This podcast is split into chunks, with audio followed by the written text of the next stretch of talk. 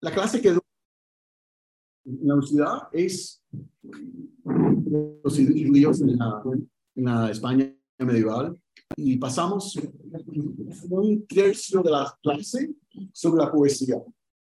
Eh, Dunash, Shmuel Nagid, Moshe Ben Ezra, eh, eh, obviamente Ben Gabirol y Halevi. Siempre terminamos con Halevi y, y, es algo que algunos llegan a la clase y dicen, yo quiero una clase de historia. ¿Qué es esto? ¿Qué es esta poesía?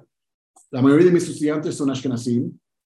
Eh, la mayoría están muy cómodos a estudiar una página de Talmud al Derek Brisk, eh, que es muy lejano a lo, que estamos eh, hablando. Eh, y algunos siempre salen y me dicen, esto me cambió la vida. La mayoría dicen, en los, en las, en, después en las, las reseñas dicen, ¿por qué pasamos todo este tiempo estudiando la poesía? Pero para mí eso es clave, clave para entender cómo la filosofía es tan clave para entender el, el, el, la herencia sefardí, el acercamiento al mundo. Para mí casi más es la poesía. Y, pero esta noche no vamos a hablar de la poesía. ¿Puedo, No, no mucho. Se va a entrar, va a entrar. ¿Puedo hacer la introducción? Sí, vamos a empezar oficialmente ahora. No, si quisiera primero que nada agradecer al profesor Ronnie Perelis que está con nosotros. De verdad que es un gran honor tenerlo aquí. Gracias. Es usted di- eh, director de los estudios judaicos en Guayú. No, no, No, no. Soy, soy catedrático Catedrático. de, de los estudios sefardíes, es decir, doy eh, la parte académica, his- histórica, cultural de, de, de- de la herencia sefardí. Sí. Excelente. Y pues bueno, hay que aprovechar su presencia en México, por eso hicimos esto, aunque es vacaciones. Normalmente no la hubiéramos hecho clase, pero no hubiéramos hecho la clase, pero pues dijimos que es una oportunidad y lo aprovechamos. Bienvenido y muchas gracias. Gracias, muchas gracias. Quiero abrir Potjim de, de Javot de Arsania y quiero decir primero, eh, gracias a la comunidad en general de México, que, que siempre he tenido una experiencia muy rica, muy ah, acomodadora.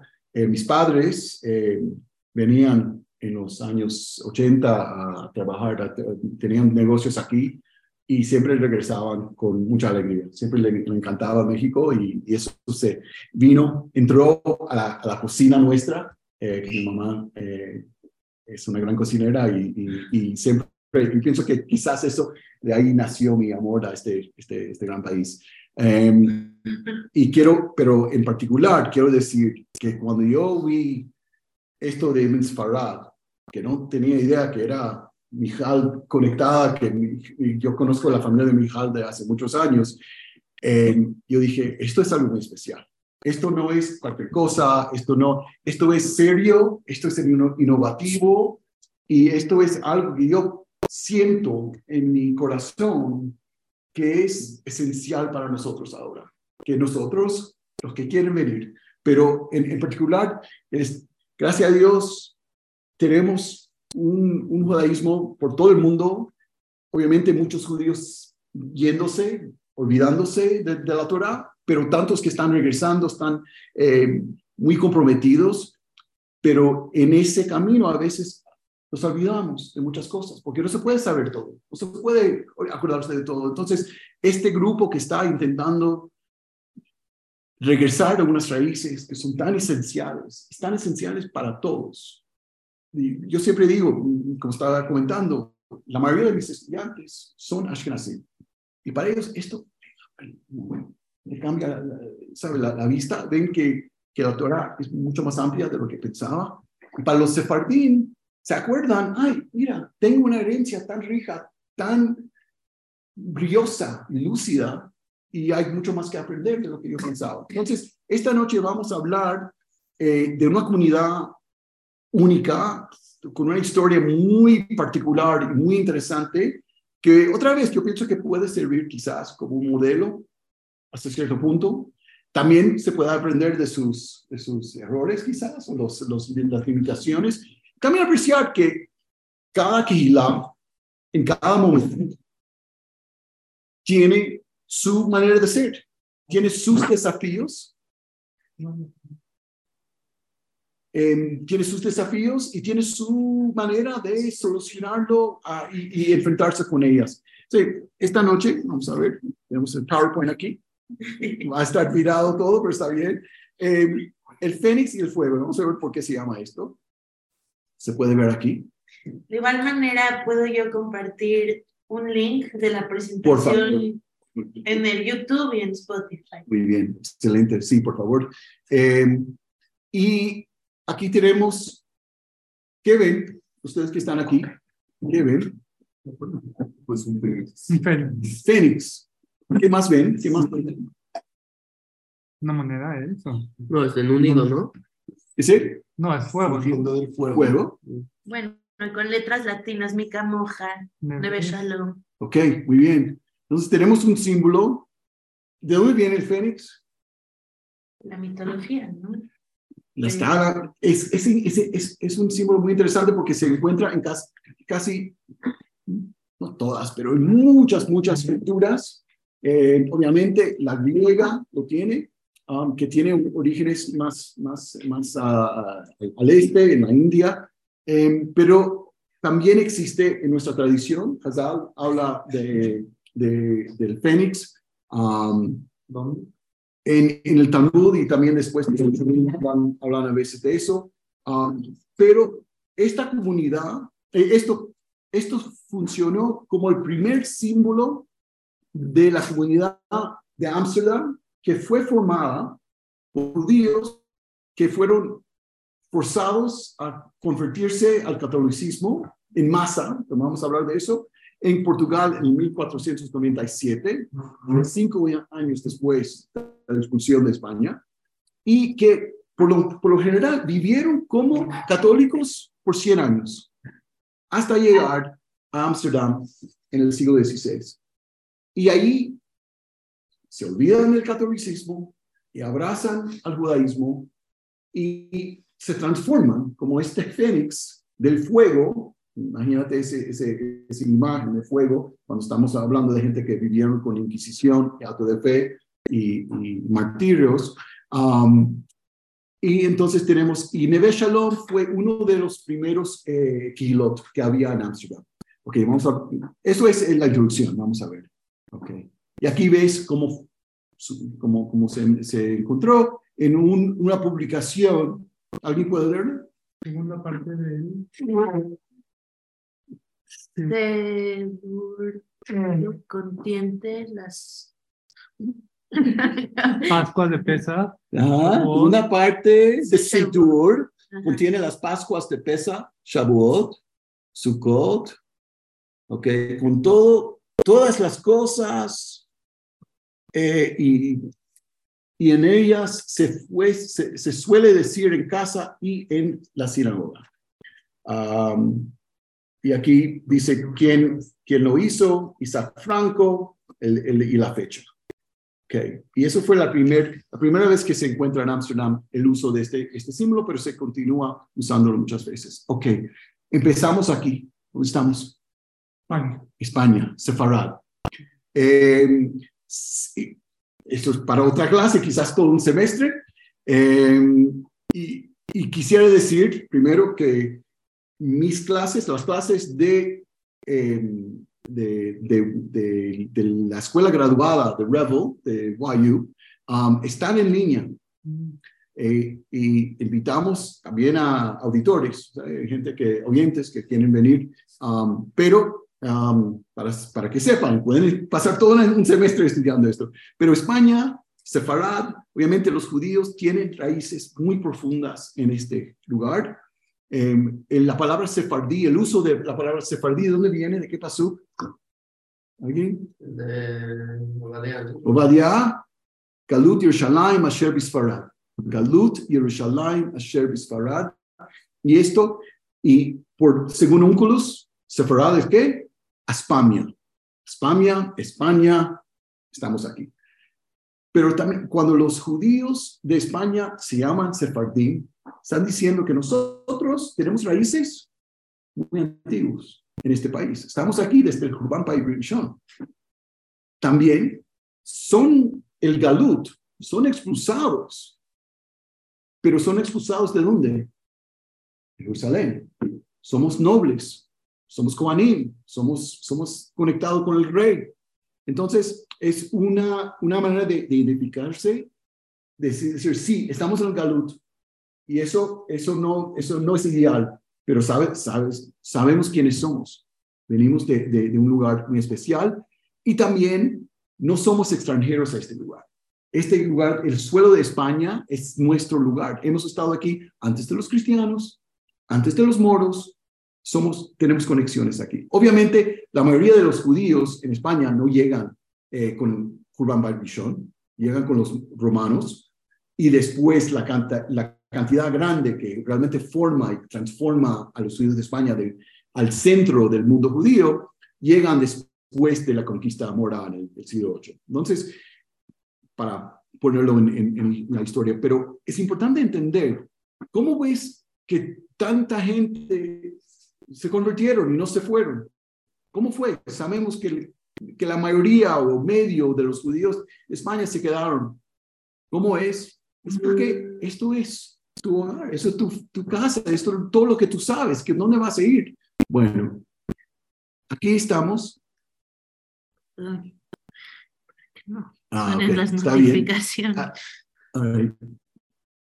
Y aquí estamos en Granada. ¿Has estado? Sí, ¿no? ¿Qué, qué te recuerdas? ¿Cómo? Sí, ¿qué te acuerdas de, de, de ese lugar?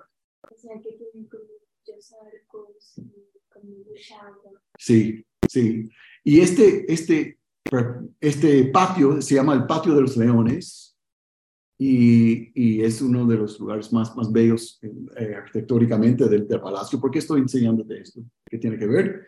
Tiene que ver primero que este palacio y este lugar de Granada fue llamado en el tiempo de los árabes eh, el Granat al-Yehud, Granada de los judíos, porque habían tantos judíos aquí, era un, lugar muy importante. Pensamos en Shmuel Nagid, pensamos en Moshe Ibn Ezra y muchos más. Esto era el, el, hogar de Dios, un, centro muy importante de los judíos. También es esencial para nuestro cuento. Vamos a ver por qué. ¿Conocen este, este señor? Santiago Matamoros. Ish, Shem, Ish Kemohu. ¿okay? Eh, este es el, patrón santo de España del punto de vista de la reconquista.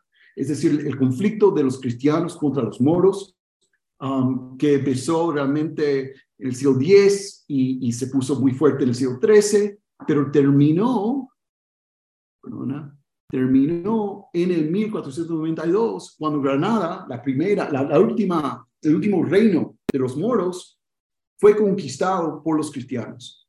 En el segundo día de enero de 1492, Boabdil, el, el último rey, entregó la llave de Granada a, a los reyes católicos y, y se terminó el conflicto con los moros, más o menos, y empezó un momento de cambio. ¿Ya no eran almohades en ese entonces? No, eso fue ya mucho, mucho, mucho antes. Sí, sí, sí, es otra cosa que es muy importante, pero no para nuestro cuento. Pero es, en cierto punto, eh, eh, la experiencia con los almoha, almohades es, es, tiene un modelo, puede ser como un modelo hasta cierto punto, pero realmente es difícil y vamos a hablar porque... Um, Sí, no, no, ahí sí, mira, si hay una pregunta, pá, párame, por eso estamos en una situación íntima, ¿no? Entonces, aquí termina una etapa que es de siglos de, de, pelea eh, religiosa con los, con los musulmanes, y ahora los reyes católicos, sentados aquí en la Alhambra, pueden pensar en muchas cosas, ya están libres. Y una de las cosas que deciden es la expulsión. Otra cosa, más conocida para la mayoría de la gente, es que contrataron a un, a un eh, marinero llamado Colón. En esa época no se sabía que eso iba a ser todo lo que iba a ser. Entonces, eso era, eh, eso era el, Dabar Katán. El Dabar Gadol fue la expulsión de los, de los, de los Yehudim. ¿Y por qué fue la, la expulsión? sugiero que, que leen el, el, edicto para entenderlo, para ver eh, por lo menos la, la justificación por parte de, los de, los, de, los, de los reyes católicos. Esto viene, esto empieza con un, un evento en la historia judía que mucha gente no conoce, conocen la expulsión, pero no conocen lo que pasó casi 100 años antes. En, en 1391 hubo unos alborotes empezando en Sevilla. ¿Qué? No, en Sevilla. Sí, empezó en Sevilla y fue por casi toda la península. Ataques violentos contra los judíos, algo que no se veía. Había siempre, mira, eh, la vida en Sefarad no, siempre fue eh, eh, eh, magnífico y lindo y todos viviendo juntos en un auto. No, la, vida era complicada, los judíos tenían sus problemas, había violencia, había, había ataques, pero era, era algo muy lo común. Y de aquí empiezan estos alborotes y lo que resulta es muchos muertos, muchos convertidos contra su, su, su, deseo y, comunidades completamente cambiadas, ¿no? Y tenemos el fenómeno de los conversos. Eso empieza con los conversos, que tienes un grupo de un día al otro que se convierten, pero est- están convertidos no porque vieron la luz. Bueno, quizás algunos sí, y quizás en una generación o dos, sí, los hijos ya se, se, hacen bien cristianos, porque eso es lo que saben. Pero tenemos una situación donde hay muchos convertidos contra su, su, su deseo, muchos eh, eh, que están viviendo en un- una situación nueva, extraña, y también muchos judíos todavía ahí. Muchas veces tienes una familia, tenemos textos así, una familia, un hermano se convirtió, el otro no, pero tienen un negocio juntos. ¿Qué van a hacer? ¿Van a terminar el, negocio? No, van a continuar el negocio. Tienen un, tienes, tienes parejas. Cosas pasan, cosas pasan. Eh, un- una pareja que, que, que, la- que, el, que, el, que el marido se convirtió y la mujer no. ¿Qué van a hacer? ¿Qué van a hacer? Entonces, tienes ya en España, por casi un siglo, esta mezcla, que es una mezcla muy dinámica, pero muy, muy difícil. Y esto eh, crea situaciones donde los conversos están influenciados, inspirados por los Yehudim, que son muchas veces sus hermanos, sus primos, sus tíos, y a practicar el judaísmo. Y eso, eh, por eso tenemos Inquisición. Un minuto. ¿Está aquí? No. Bueno, vamos a regresar a eso. Eh, tenemos Inquisición para in- inquirir, investigar, a ver quiénes son los, los, los herejes y quién no.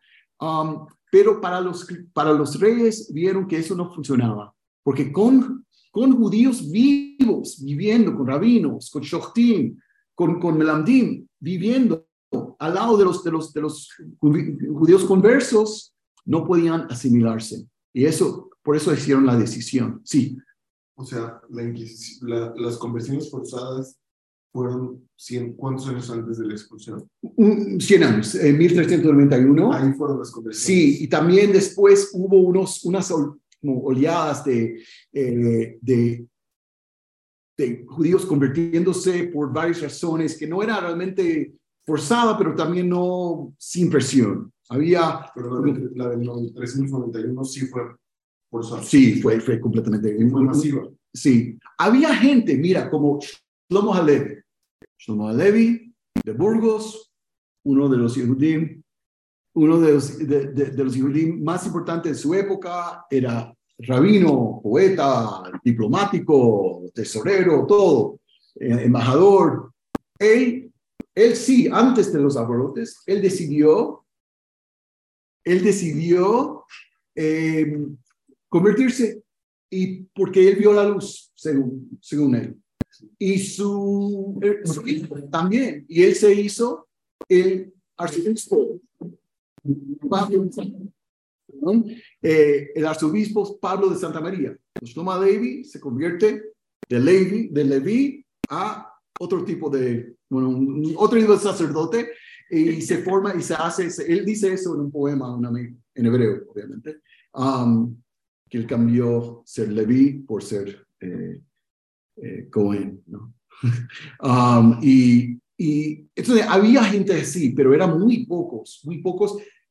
La mayoría de eso fue forzado y fue, fue de un caos y una violencia mm, no pensado, ¿sabe? No, no tenía presidencia. Em, Y entonces habían problemas sociales. Algunos se convirtieron. Esto, de, de hecho, no, es, son, no son Yehudim, pueden ver qué son, qué tipo de gente son, quizás, pueden ver. Esto viene de la Catedral de Granada, después de la conquista de Granada. Si ven, es un poco difícil verlo, pero Es son... un bautizo, pero no Es un bautizo, son musulmanas, mujeres musulmanas que tienen, que tienen el hijab, que están convirtiéndose. Pero obviamente, ok, otra cosa, la confusión, vamos a saltar eso para ahora. Según los cristianos viejos, como se llamaban, como se jactaban, estos conversos no eran realmente cristianos. Sí, porque, porque, porque los negocios no cambiaron de un día al otro. Si, eres, si estabas envuelto en algo judío, de comercio, algo así, y tienes, tienes tus socios que son tu hermano, tu primo, tu cuñado, y ahora todos ustedes, o algunos se quedaron judíos, algunos se convirtieron, ¿qué son? ¿Qué son? Y también, ¿cómo, cómo se casan? Se casan otra vez, entre conversos. Un converso quiere que su hija se casa con el socio negocio de él. Entonces, otro converso. Entonces, según los cristianos viejos, esta gente son distintos. Esta gente no son realmente cristianos. No podemos realmente tener confianza en ellos. Otra cosa, hay eventos que ven, hay, hay, hay episodios que encuentran estos conversos manteniendo el judaísmo, manteniendo la Torah. No estoy diciendo que viven una vida alágica completamente en su casa, en secreto, pero hacen ceder con su primo, quizás un hijo, lo hacen después del bautismo, hacen Brit Milá, cosas así, se se- eh, y, y la Inquisición investiga y saca, saca hechos así. Todo eso llega a, a crear una mania con los cristianos viejos para llamar a los conversos cristianos nuevos, es decir, realmente no como nosotros, y que uno para entrar en casi todas las cosas de, de- de- de poder de, que son de la élite, universidades, capillas especiales, eh, hermandades que eran muy importantes para llegar a un, un nivel eh, social alto, tenían que mostrar esto, limpieza de sangre.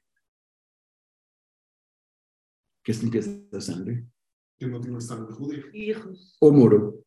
Y esto, mira esto, esto es un libro de genealogía de este, de este señor que tenía que probar su pureza de sangre o limpieza de sangre. ¿Y en qué fecha?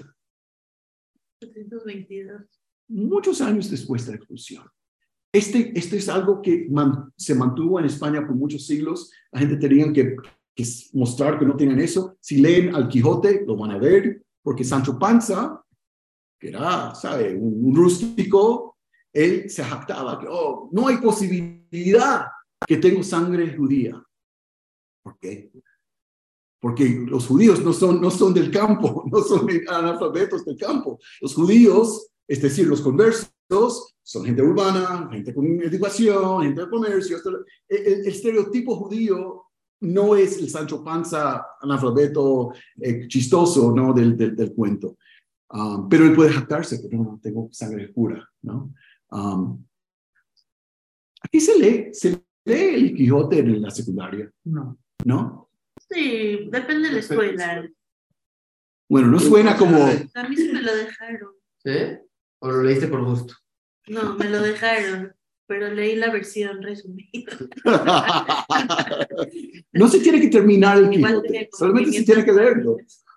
Bueno, otra cosa, mira cómo en esto, esto es 50 años de, de las conversiones del 1399, en 1391, un panfleta contra los conversos, burlándose de ellos, llamándoles un monstruo, un mifletzit, ¿no? En hebreo, algo híbrido, algo que es muchas cosas a la vez. Para mucha gente ahora, podemos estar muy orgullosos. Yo soy americano, yo soy cubano, yo soy judío, yo soy amante del jazz, ah, yo soy, yo soy ortodoxo. Yo puedo tener muchas identidades, soy sionista, soy esto, lo otro. En la Edad Media, uno es una cosa. No, tú no eres mil cosas. Tú no puedes ser, entonces, para llamarlos esto, es decir, ustedes no, no, no, no son parte de nosotros. Entonces, esta identidad de no ser parte va a, formar, va a ser parte muy importante de, de, la historia nuestra. Um, viene la Inquisición. Este es un auto de fe, una, depicción bastante fantástica del auto de fe eh, eh, que está en el Prado hoy día. Um, y, y, las investigaciones um, contra los, los conversos hacen que mucha gente crean que sí, la mayoría de los conversos no son buenos cristianos, que son, que son eh, eh, de, de, de, veras, son eh, comprometidos al, al, judaísmo. Nosotros es muy difícil saber cuántos, cuántos de esos conversos querían mantener una conexión con el judaísmo. Muy, muy difícil saberlo. Pero que sí sabemos es que hubo. Y también sabemos que hay gente que no eran, eran conversos de veras, eran sinceros, pero la Inquisición y las, los ataques de limpieza de sangre y todo eso le empezó a poner en la cabeza, quizás soy judío, quizás realmente eso me importa. Eh, un profesor, un, profesor que tuvo un gran impacto sobre mí, el profesor Joseph Haim Shalmi, eh, él escribió su primer libro sobre los hermanos Cardoso, que eso fue su cuento. Los Cardosos estaban estaban en todos los círculos importantes de España de su época, literarios, comerciales, tenían acceso a todos, eran amigos con toda la gente importante y se enfrentaron con la limpieza de sangre y esa discriminación y eso le hizo, hizo pensar, mira, quizás somos judíos, quizás tenemos esto. Y eventualmente uno se va a Italia, otro a Amsterdam y se, y se transforman en judíos muy importantes en el mundo del siglo XVII. Um, el eh, rabino eh, Cardoso actual es descendiente de esa familia? Eso no sé. Mira, Cardoso es un nombre bien común entre los portugueses. Eh, y, y, el, el, el eh, ¿cuál fue? ¿Pero cuál Cardoso? Natán López Él, él quizás sabe, porque él pensó, él, él, él habla, es, no sé, no, no, realmente no sé. Pero un nombre como, es como Da Silva, hay miles de, de Da Silva, Da Costa, Spinoza, no, no todos son, ¿sabes? Todo, no todos los Espinosa son, son primos de, de Baruch. Morsi Pérez. Sí, sí. Yo Pérez es un apellido De Sefardí también. Pérez es un apellido sefardí. Bueno, en México. En México es como decir Pérez. Hay tantos Pérez, López. Sí. Bueno, ok, llegamos a 1449, 1492. Origen, sí una quizás mayoría o mayoría chica de Yudim se convierten, se quedan, porque irse es de dejar todo, tu casa, tu dinero, tus contactos, todo lo que conoces, hablamos de, de esas raíces tan fuertes, y también dónde uno va. No puedes ir a Francia. Francia ya votó sus judíos. Inglaterra votó sus, sus judíos. Ah, los votaron antes que España. Sí, 200 años antes. Entonces, ¿dónde va a seguir? Ya la mayoría de los judíos ya no hablan árabe, ya son, no, no, no son eh, eh, árabe hablantes. Los, Entonces, los judíos que están en Francia, Inglaterra, ¿a dónde van? van, España. algunos van a España, por ejemplo, el Roche, ¿no? El Roche viene de, de Alemania a Toledo, eh, eh, Asher. Eh, van a Italia, muchos Ashkenazim se van a Italia, eh, aunque habían Ashkenazim antes en Italia también. En la Polonia, ¿no? Y a, y a, Polonia. Entonces, esas comunidades, Polonia abrió las puertas porque necesitaba gente como los, los judíos para trabajar en algo. Y bueno, eso es otra, otra cosa, pero sí, se van al, al, al este y se van a Italia para, por lo general. Eh, ¿En Italia no hubo nada de expulsión? Era, Italia no era Italia. Italia es miles de lugarcitos que cada, cada príncipe decide lo que quiere. Algunos quieren judíos, algunos no. Algunos lo quieren, lo votan, lo traen de vuelta. Italia es una, una, historia fascinante de los judíos porque tienen raíces ahí muy, muy profundas. Um, pero es muy particular al lugar y cambia mucho. Eh, entonces, se puede llegar a Italia, de España, pero es difícil, tienes que ponerte en un, en un bote y tienes que esperar que el capitán no te vende como esclavo en, en, en, Marruecos o en Tunisia, que eso era muy común.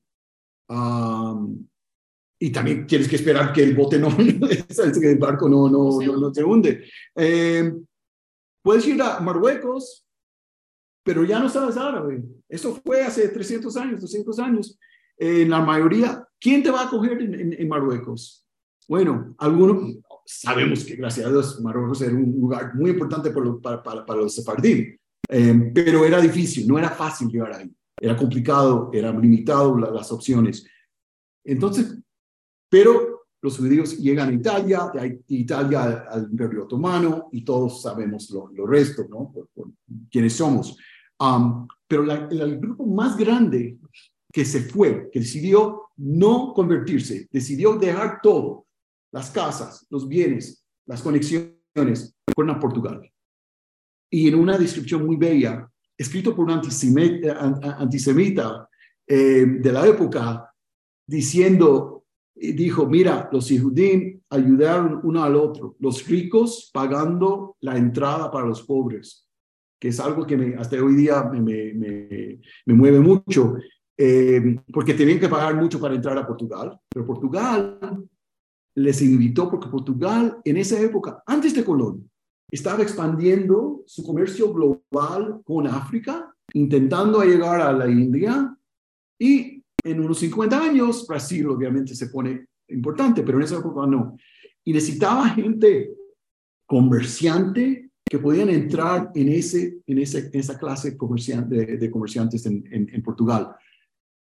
Recibe a los judíos, pero hay un problema en unos años, el rey de Portugal quiere casarse con la hija de, Isabela y, Fernando. Y ella dice, yo no voy a mudarme a un país con herejes y peores. Entonces, él no puede perder sus judíos. Intenta, hace cosas parísimas. Toma niños, los bautizan, lo, lo, eh, y, para ver si los padres van a, van a convertirse, para, para imbuyarlos a convertir, cosas terribles. Al final, convirtió a todos los judíos de Portugal. Hay un libro como hace cinco años de François Sawyer, un historiador increíble que, que, que trata esto de lo, de lo, mejor, porque es un cuento muy confuso, muy complicado, fascinante. Pero ¿cómo fue? Eh, que era un libro muy, muy, muy aburrido académico. Eh, eh, Persecution of the Jews and Muslims in Portugal, you know, algo muy, muy así, pero Frank Sawyer, S-O-Y-E-R, es un historiador de la primera, primer, primer rango. ¿Este rey quién era? ¿Joao II? O... Siempre me... Te voy, te, voy, te, voy a, te, te, voy a confesar, siempre me confundo con el Manuel y con el Joao. Um, no, no, recuerdo si es el hijo de, de, Joao o el hijo de Manuel, porque cambian, siempre hay un, un Manuel, casi siempre hay un Joao. Pero... Eh,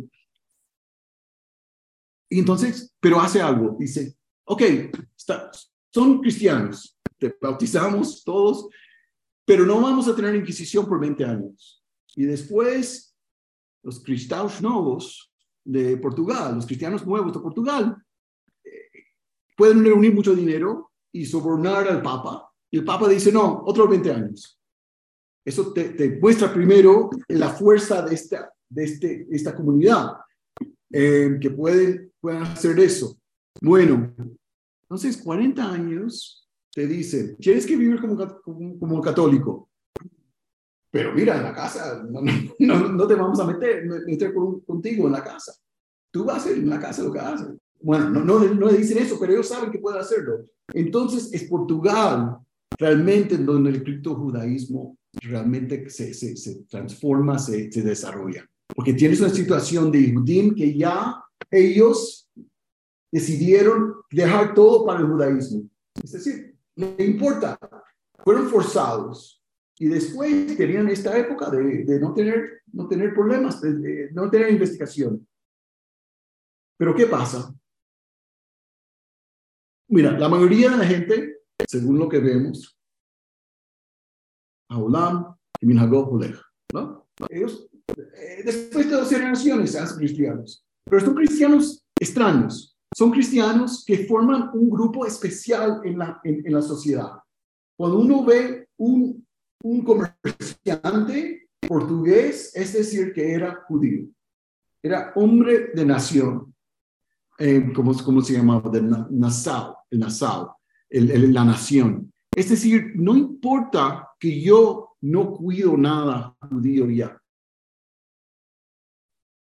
Que yo tengo un hijo que es monje, yo tengo una hija que es monja, yo voy a la misa y no me cuido de nada judaísmo, pero todos los demás me ven y saben que soy, soy judío. Que todo lo que hago soy judío.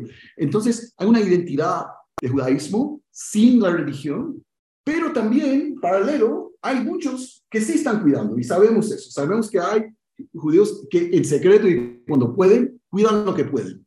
¿Cómo sabemos? Porque constantemente hay judíos saliendo de Portugal, llegando a Marruecos, llegando a Italia, llegando a Portugal, llegando a, a, a, Kodesh, a Israel, y regresando. ¿Por qué están regresando? ¿Por qué tienen? No tienen que hacerlo. También llegan a Italia, donde pueden vivir como católicos, que la mayoría de los portugueses conversos llegan a Italia y viven como católicos, no como mm, pueden ir a Ferrara, ser judío, pueden ir a Venecia, ser judío, pero deciden mantenerse como católicos. Pero también tenemos muchos que llegan a Italia y se quitan el hábito del catolicismo y regresan al judaísmo. Entonces sabemos que era importante para esta gente. Si se, si se regresan al judaísmo, ¿merecen la pena de muerte? Como Pueden, si eso fue un problema. En España, por seguro. En Portugal, por seguro. En Italia, como dije, era complicado porque los, lo- los príncipes en cada lugar, cada ciudadcita, decidieron lo que querían. Entonces, si quieren tener judíos para razones de Estado, lo dejan y no dejan que la iglesia le- se mete con ellos. Pero a veces hay un papa que es más, más ac- activista y sí, había problemas en Ancona. Eso fue un cuento, lo que saben, no sé si saben de Doña Gracia, Sí. la señora, ¿cómo se llamaba? Eh, estaba envuelto con eso de, de, de Ancona, que, que hubo, hubo investigaciones de conversos. Um, pero por lo general, Italia no le importaba. Y mira, si uno llega a, a Turquía, no hay problema. También muchos se fueron a, um, a- a los Países Bajos, porque los Países Bajos, no, ok, los Países Bajos eh, eran parte del imperio Habsburgo, es decir, español, y podían tener esas conexiones que conocían, tenían conexiones con, con el mundo ibérico, pero la Inquisición ahí no trabajaba mucho. Entonces podían vivir, mantenerse más o menos sin problemas y también poco a poco sacar su dinero y sacar sus negocios y moverlos ahí a, a Antwerp en particular, en Amberes. ¿Qué porcentaje eh, se convirtieron en Portugal y qué porcentaje se quedó sin... En Portugal todos, porque fue No, forzado. pero, Ah, eh, bueno, explica. eh, o sea que cuando se fueron a Italia, a otros lugares, ¿se quedaron siendo cristianos o regresaron a ser judíos? Eso es muy difícil saber. Lo que sí sabemos es, por ejemplo, en Grecia hay cuatro sinagogas. Tudescos, es decir, Ashkenazim, ¿sí? Había italianos, eran de siempre, y dos españoles, florentinos y levantinos. Este es, es- eh, eh, este- así era el término, los que eran sefardín que huyeron y llegaron a Turquía y de Turquía llegaban a Venecia por razones de, de negocio y se quedaron allí. Y los levantinos, perdón, los ponentinos, los, los occidentales, que eran portugueses, que se convirtieron y llegaron a Venecia y querían no vivir como un católico sin problemas en Italia, querían vivir como judío en el gueto. Imagínate, Entonces estamos hablando de Italia. Italia, O sea, en Italia estaban dos de Sefaradim. sí. Venecia. Venecia en particular, y un lugar como Livorno. Livorno, un de Israel, otra, eh, era completamente portugueses, casi todos recién convertidos, eran conversos hace un- un- una generación. Y otra vez, llegan a un lugar donde ser católico es mucho más lucrativo, mucho más fácil, y deciden hacerse yehudí y, y vivir como yehudí y practicar todo eso.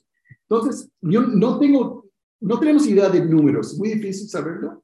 También sabemos, quiero decir esto, que hubo muchos que vivían como con esa identidad de portugués, cristiano nuevo, que no querían hacer nada del judaísmo. En Roma en particular, había un grupo de banqueros muy importantes que, que, que, que le interesaba mucho el asunto de los otros nuevos cristianos, pero no le no interesaba nada con el, el judaísmo, aunque podían, podían dejar todo, pero eran ya católicos y no le importaba. Tenían esa identidad étnica, quizás se puede decir, no usar algo tan moderno, pero um, Lo- lo- Sí. Los de la sinagoga levantina, ¿habían árabes de antaño de toda la vida o todos venían de España? eran casi todos eh, sefarditas. Obviamente iban a ser algunos, mira, muchos de los ro- romaniotes, conocen de, de- de- sí, la, la, la tradición romaniota, que estaban en las islas griegas antes de los sefardín. Ellos tenían muchas conexiones con Italia, entonces puede ser que los italianos se, se identificaban. Um, em, Pero entonces, ¿a quién nos nos conocemos los levantinos? los levantinos eran judíos que llega- llegaron a Salónica, llegaron a, a Izmir, expulsados de España se fueron a... Y así después de 100 años, por razones de economía y no sé qué, llegan a, a Venecia y viven ahí. Y no son, tienen una experiencia muy distinta. Mira, los, imagínate, los que llegan a Portugal son gente que hace poco eran completamente cristianos en, la vida, en la manera de ser, en todo eso, ¿no? Los, tur- los judíos turcos, o sea, que vienen de, de Izmir, de Estambul, de Salónica, eran gente que nunca pasaron por eso, casi nadie. Habían, habían, Sus pero... padres pasaron, ya no. Y quizás muchos de ellos decidieron irse de España en vez de convertirse, entonces muchos no tenían ni eso. Eran Yehudim toda su vida de generaciones, es muy distinto. Por eso tenían esas dos sinagogas distintas y man- man- man- mantenían una di- distancia.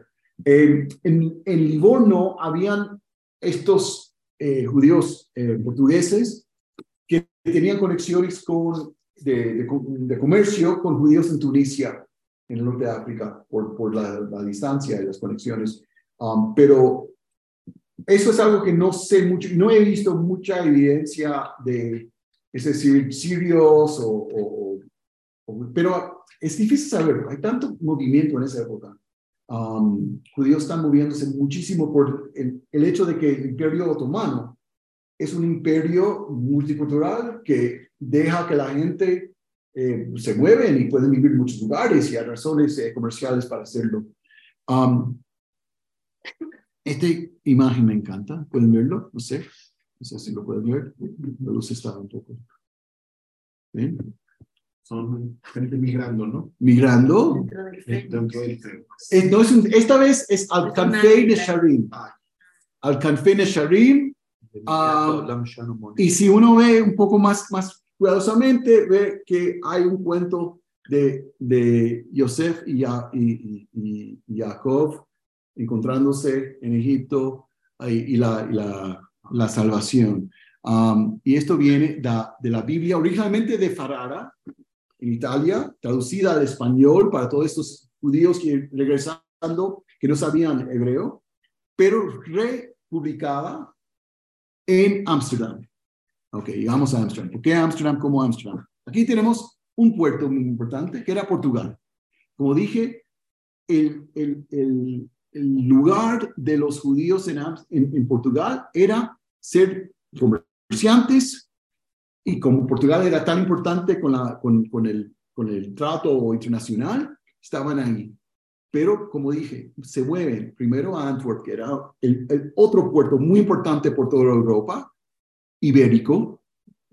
Um, esto es un mapa que muestra el camino de Doña Gracia Nació, que puede ayudarnos, porque ella se, ha- se hace viuda, su, su, marido era el banquero más rico de toda Europa, y ella y su sobrino, poco a poco, manejan sacar todo el dinero primero a Amberes, después a Francia, después a Italia, y de ahí al Imperio Otomano. Eso fue su camino. Y eso fue cuando, cuando empezó a trabajar la Inquisición en Portugal, cuando fue 1530 y pico.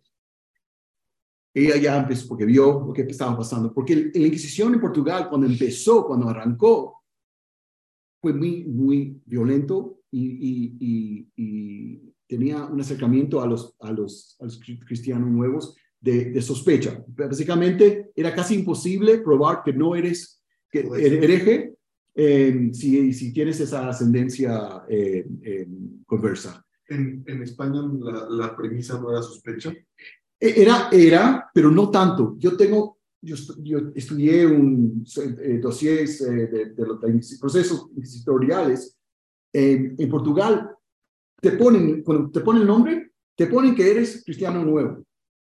En cada página, cada vez que se dice el nombre, se dice cristiano nuevo, porque trataron distintamente a los cristianos nuevos más que los, los viejos.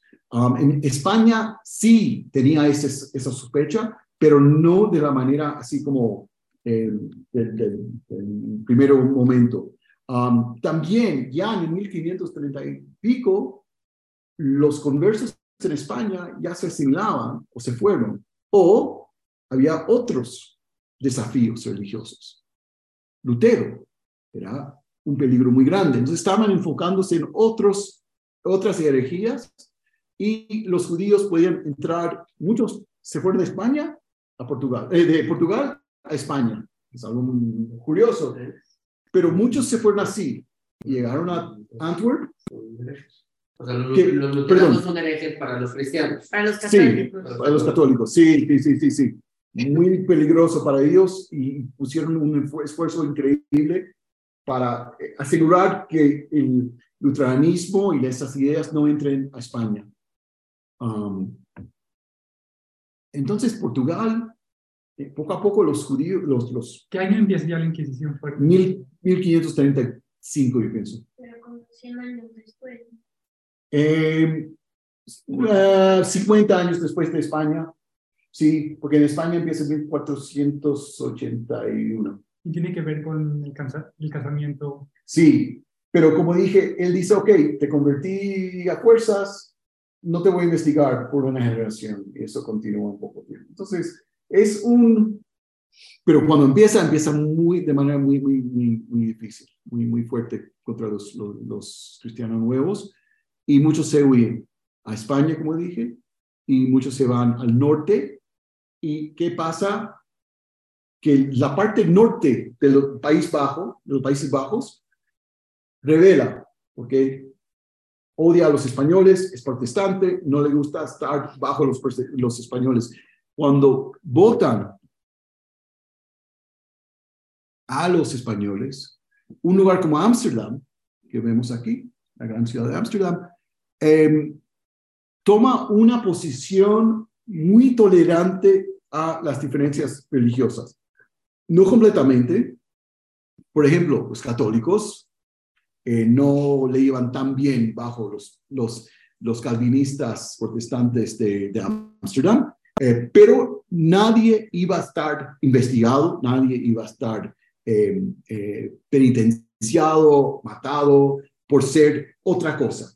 La, la iglesia calvinista era la iglesia oficial, todos los demás tenían que respetarlo, pero no, no, no se iban a meter a, a la vida personal. Cada uno hace lo que hace y por eso Ámsterdam se transforma en un lugar, si tú puedes ser útil, es decir, hacer dinero y no haces problemas, puedes vivir aquí en paz.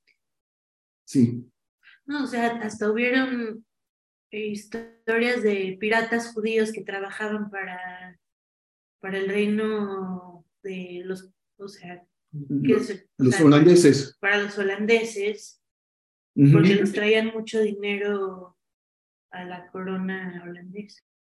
Sí, pero sí, eh, hay, hay, hay cuentos, sí, que es Salomón Palache y eso, eh, un cuento muy complicado e interesante.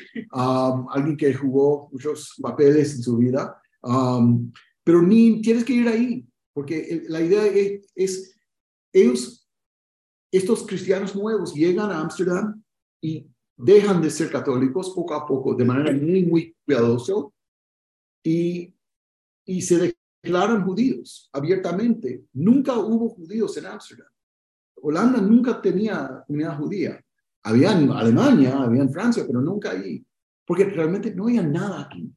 Ámsterdam es un lugar creado de la nada y no tiene recursos naturales. Viven del negocio, viven del mar, viven del, del negocio internacional. Y en eso, de Portugal a Antwerp, llegan ahí, como fueron aceptados, y tienen un lugar.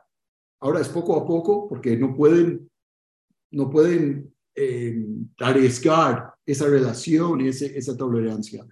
Pero vemos que bien pronto empiezan a estar ahí en 1589, como ¿Qué dijo, eh, holandés, holandés, de su propio idioma, eh, eh, hablaban, eh, ¿cómo se llama? En, en Bélgica, hablan flamenco, eh, eh, Flemish, ¿sí? Um, y, pero no importaba, porque los judíos portugueses, ¿con quién estaban haciendo el negocio?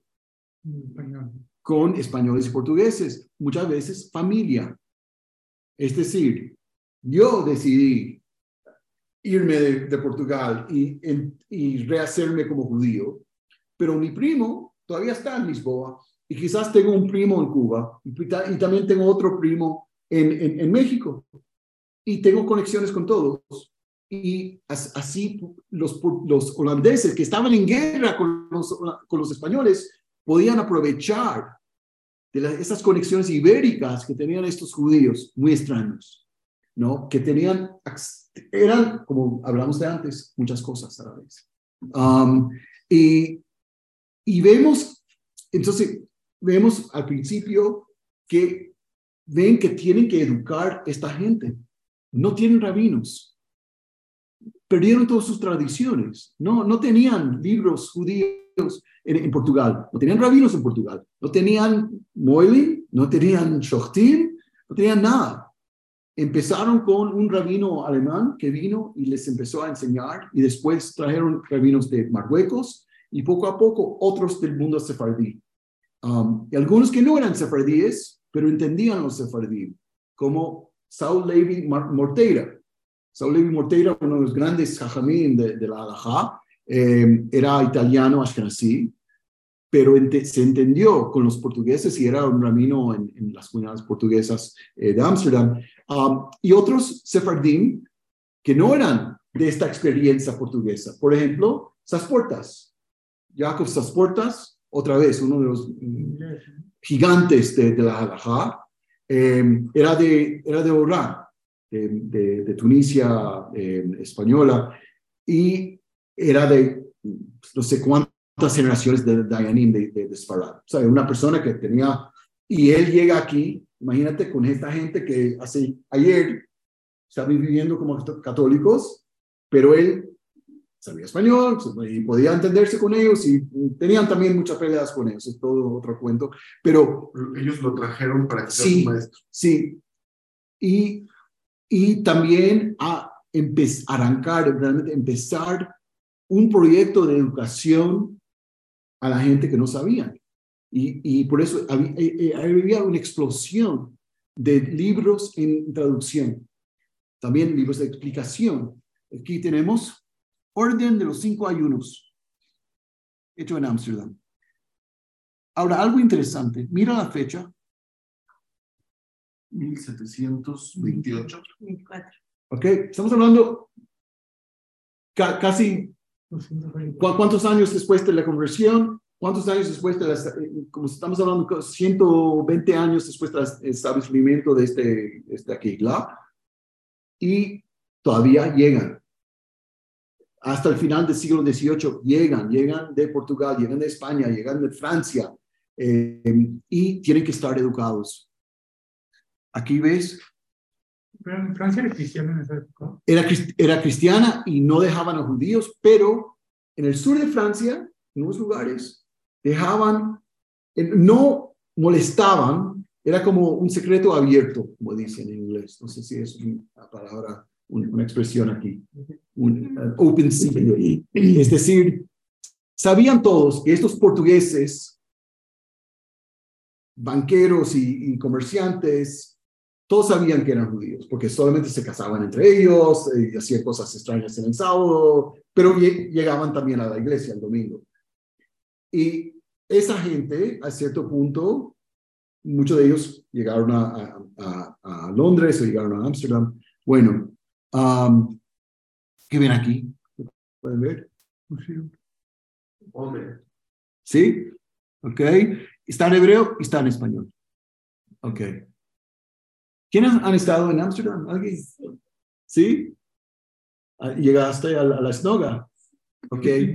Es, es, Yo recé el Shabbat. Sí, impresionante, ¿no? I mean, te- eh, es un lugar muy especial. Esto fue construido en el 1674, es decir, 70 años después de que se, que se organizó la comunidad. Ya tenían una sinagoga en el mil- 1630 y pico, um, pero llegaron a como un momento de, de grandeza y de riqueza en esa época. ¿De dónde viene el dinero para esto? El comercio. El comercio internacional. Y se ve en cosas particulares del, del edificio. La madera del Heijal viene de Brasil, donado por un comerciante que tiene intereses en Brasil. Am, no podían hacer esto sin la parte que, que, que jugaban, el papel que, que hacían en el comercio internacional. Y ese comercio internacional era parte de este, esta comunidad extraña, eh, complicada, híbrida, de gente aquí viviendo completamente como judíos, muy cuidadosos de todo, con gente en su familia, en su red eh, comercial, muchas veces primos, hermanos, cuñados, lo que sea, que son católicos o viviendo como católicos, depende. Aquí es otro, otra imagen de Ámsterdam.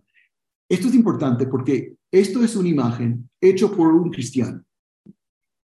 Eh, eh, mi maestro, Yossi Kaplan, eh, él escribió un artículo buenísimo hablando de perspectivas gentiles sobre la snoga.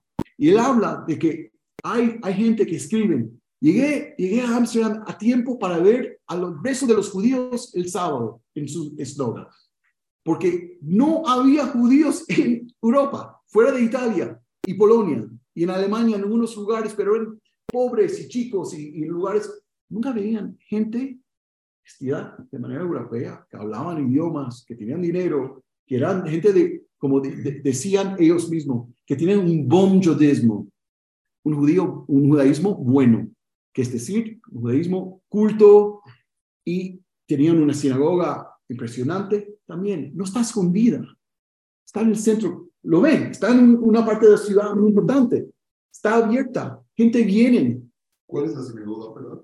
eh, primero, eh, es, eh, de ver porque me voy a confundir, es aquí. Y esta es de, de los Ashkenazim.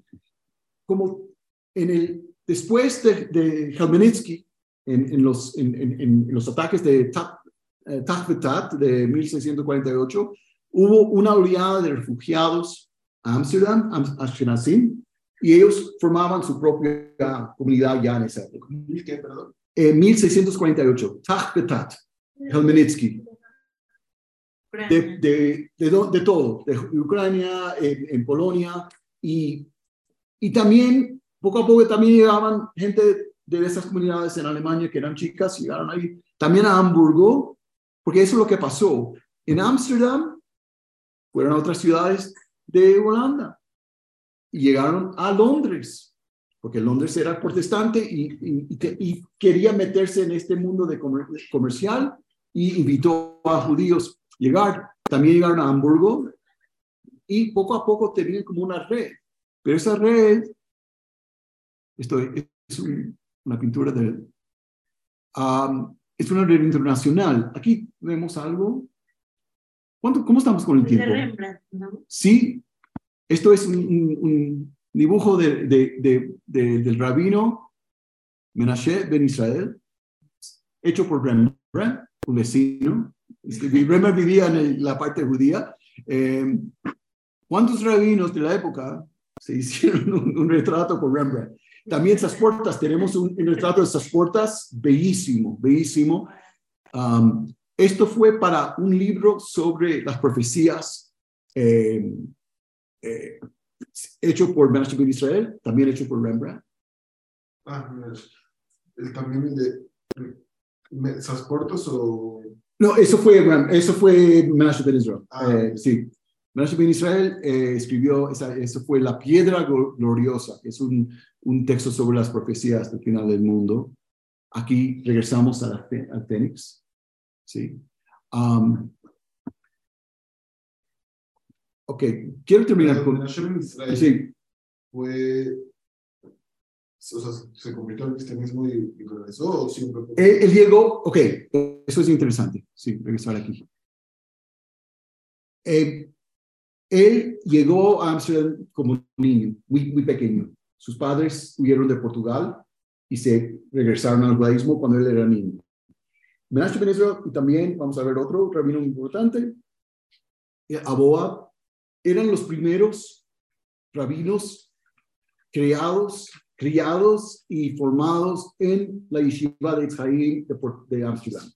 Porque antes solamente tenían gente de afuera que venía, pero ellos fueron los primeros en una línea muy importante de rabinos de la, esa comunidad, no de afuera, um, como Aboab, como Mel- Meldola, como Isaac Nieto, um, todos ellos ya se formaron ahí. exactamente, estudiaban ahí. ¿Quién era el. ¿Portas? Bueno, esa- sí, sí, bueno, esas puertas, hay Ma- Morteira, eh, eh, y, eh, eh, Uziel, mm, Uziel Halevi, algunos otros que, que venían también de Turquía. Entonces vinieron de muchos lugares, pero eventualmente tenía una yeshiva que podía producir esto. Am, Tenemos cuántos minutos, cinco minutos. ¿Cómo estamos? Em, Como, No. yo no yo sé que es tarde, no quiero. Sí, cinco. Ok, muy bien. Una cosa, para ellos cuando hicieron esa, cuando, cuando hicieron la snoga, no era solamente para hacer una sinagoga, hacer algo práctico, era, querían declarar algo, mostrar algo a su comunidad y al mundo. ¿Qué es esto? ¿Qué es esto? Bueno, miran, Templo de Salomón. Templo de. Esto fue un tema caliente en esa época. Había un, un, rabino, también criado en Ámsterdam, eh, Yehuda León Templo. Templo fue su ap- apodo. Eh, Yehuda León eh, fue obsesionado con el templo. Hizo un libro muy importante. También hizo muchos otros libros muy, importantes. Un comentario lingüístico sobre lo- los tejilim, muy importante y, y fascinante. Eh, hizo una traducción parcial de la Mishnah al latín para, gentiles, cristianos en su época. Pero la cosa por lo cual está más conocido es el templo. Estudió todos los textos, todos los escritos de los rabinos, de los estudiados sobre el templo. Hizo un modelo. ¿Alguien escuchó de esto? El modelo de él sobre el templo que tenía en su casa. Era como un- un- una destinación turística. Hasta que el Bamad, los, ¿sabe? los gerentes de la sinagoga, le censuraron. Dijo, mira, estás dejando Goim venir ahí y pagarte en Shabbat. No está, no está bien. Y le, pusieron en hasta que pagara eso. Sí, era como realmente un Disney World, ¿no? La gente, porque, porque los vecinos protestantes también se fascinaban con este asunto de la Biblia, del templo, esto. Entonces tenía gente que le interesaba, pero Yehudim estaba muy interesado en esto y esto influenció la construcción de, de la sinagoga. La sinagoga, la, la sinagoga portuguesa, eh, ¿Es Noga en qué? es portugués, portugués, pero como la mayoría de ellos eran, siempre se llaman españoles portugueses. Aún hoy, si uno va a Sheriff Israel en Nueva York, que es es the Spanish Portuguese Synagogue. El Mikveh Israel, en la mía, en, cuando vivía en Filadelfia, que todavía tengo una conex- conexión del corazón a ella, it's the Spanish Portuguese Synagogue of, right, uh, of Philadelphia. Rabbi Boy. Pero, ¿y ¿Qué tipo de eso es? Es sefardí, pero más eh, con menos, eh, mm, eh, ¿cómo decir? Menos kishut, Adorno. men- menos adorno. Eh, también, eh, Y Y que suenan como iglesia, ¿no? ese es el Bueno, así es la de el- Londres.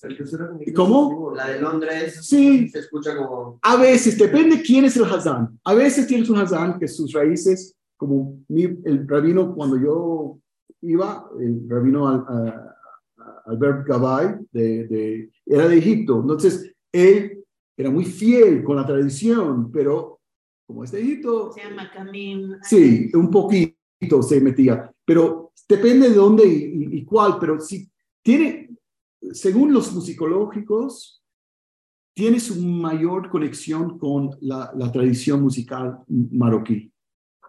Y, y eso ellos pueden explicarte, yo no, pero a veces lo oigo y yo digo, ah, sí, lo, ve- lo veo, pero Inclusive la de Londres. o- Ah. sí, sí, en su raíz, en su raíz. También, en- sí, Um, y, por ejemplo, ellos sacaron todos, todas las referencias cabalísticas del del Sidur. No tienen nada, porque ellos, como empecé a decir aquí, estaban obsesionados con el templo. Tenían muchas ideas mesiánicas.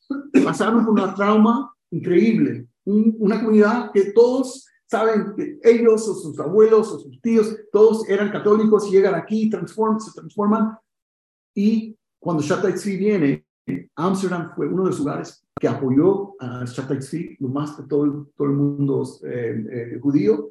Y cuando se cayó, ellos tenían un, un- otra trauma, trauma. Los rabinos entraron y dijeron, no, no, no dicen Baruch Shmei de de Mara Alma. Eh, ah, depende de la comunidad. Kabbalah Shabbat es muy, muy entro- entroncado. Sí, sí, sacaron mucho de eso y es muy curioso porque uno va y uno espera verlo y no está. Obviamente todos los otros hacen, hacen esto, pero eso es eh, del, el estilo eh, de español-portugués. También tienen un, una, un énfasis muy grande en el decoro, la elegancia, parcialmente porque saben que hay goyim mirándoles. Hay goyim que llegan. Por eso lo que los takanot dicen, no se puede faja- fajarse en la sinagoga, no se puede escribir en el piso, no se puede hacer esto, no se puede hacer lo otro. Tienes que escribir, es- y si uno va, recuerdo, eh, la primera vez que yo vine era un día muy caliente y no vine con, con chaqueta, nada.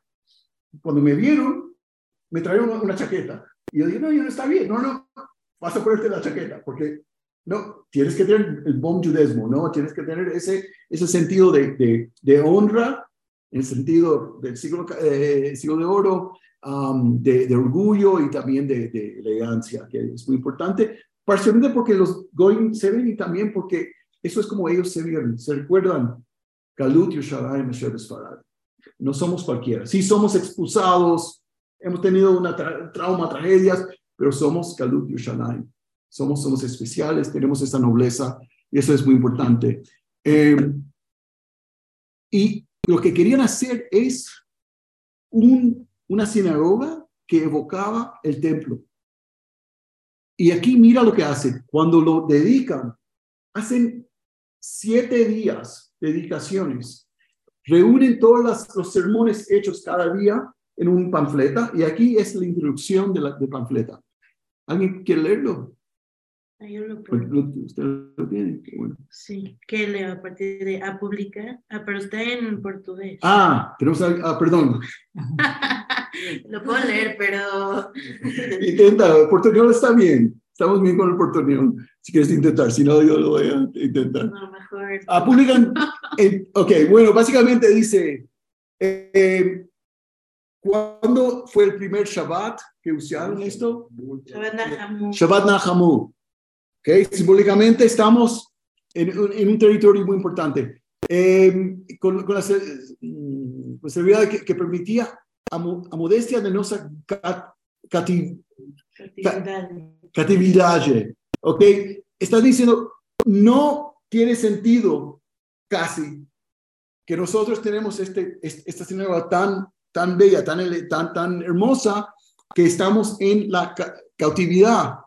Eh, entramos con los sefarim, con las ceremonias que fue acostumbrado, rodeando la sinagoga, acompañada, acompañada por, con antorchas, con incendio de luces, eh, con coro de música, con célebres instrumentos y con letras, y letras tan divinas. Am, para llegar al, ok, tenían ocho días, ocho, ocho días de, de- de fiestas, siempre con la misma solemnidad, acompañado cada día a un- a- con un sermón de los ingenios más doctos de la congregación, que solamente estos, estos aquí ofrezco, porque van a, publicar todos los, sermones. Y dice así, te, te aseguro, mi lector, que más pareció est- estos días de Pascuas con libertad en el templo que fiestas en la cautividad en una sinagoga. Es decir, esta inauguración es como, es. No dice que es Mitash Me'at, aunque es. Es un poco más que Mitash Me'at. Estamos haciendo algo que va a transformar. Eh, eh, eh, Era como un- un- una esperanza mesiánica muy fuerte. Am, y audaz, muy audaz. Y lo que voy a terminar es que este modelo de comunidad empezó en Ámsterdam, pero, pero se pasó a todo, casi todo el mundo atlántico.